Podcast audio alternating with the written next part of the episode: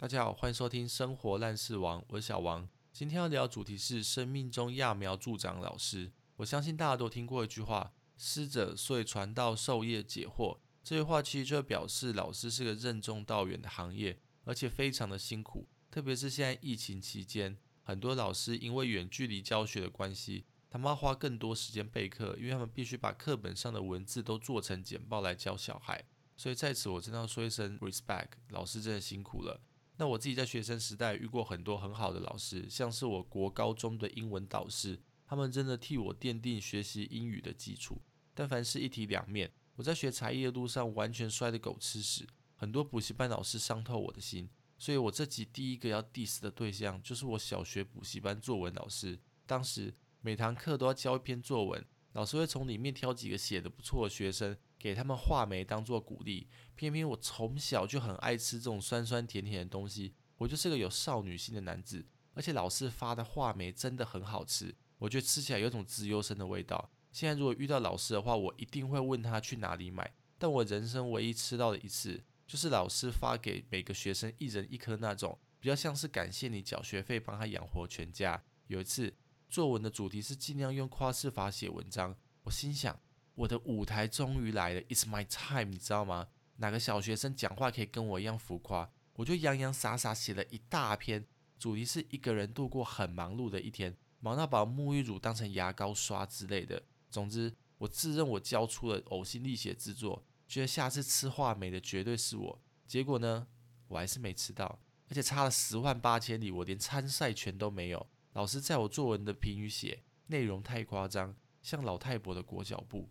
哎哈喽，我有看错吗？嫌我作文烂就算了，有必要用歇后语骂人？歇后语不是拿来用在这种邪恶的用途吧？我当时国文烂，我还特地去查老太婆的裹脚布是什么意思。我以为是指老人家的东西很珍贵，因为东西都用很久，好像很有智慧。结果是说我的作文又臭又长。我觉得我这篇作文真的是没办法拿给我爸妈签名，他们不会开心这件事。真的是谢谢老师替我童年添加了一阵风雨。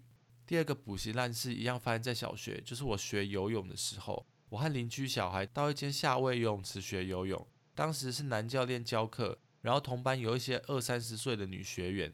那个教练很混，他没教几个动作就会让我们自由练习，而且也不太纠正我们。有一次一上课，教练就叫我和邻居小孩去隔壁水道来回练自由式。通常五十公尺结束，教练就会叫我们停止，然后大概讲一下修正的地方。就那一次游到五十公尺。都没有听到教练喊停，我就继续游。但是我越游越不对劲，因为我实在太累了，我游到脚快抽筋。我还没有听到教练说 “A K 停止”，所以后来我真的受不了，我就先抓着水道旁边的浮标休息。结果一抬头才发现，教练直接在泳池开拔，他和妹子学员聊到忘我，一男多女在泳池围成一个圆形，完全霸占水道。女学员还和教练说，她阿妈种的莲雾很好吃，要教练周末去采水果。我严重怀疑我和他们拿到的招生简章不一样。我的是如何从河马班进阶到海豚班，女学员的是如何展开一段夏日新恋情。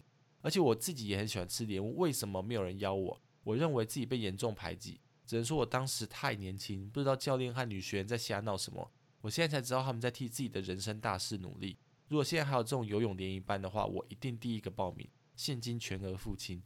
最后想讲的是一个国中超爆笑的音乐老师。他本身是个五十几岁的阿桑，皮肤黑黑的，身材看起来有从事农忙。比起拿起纸笛，我更相信他会拿锄头。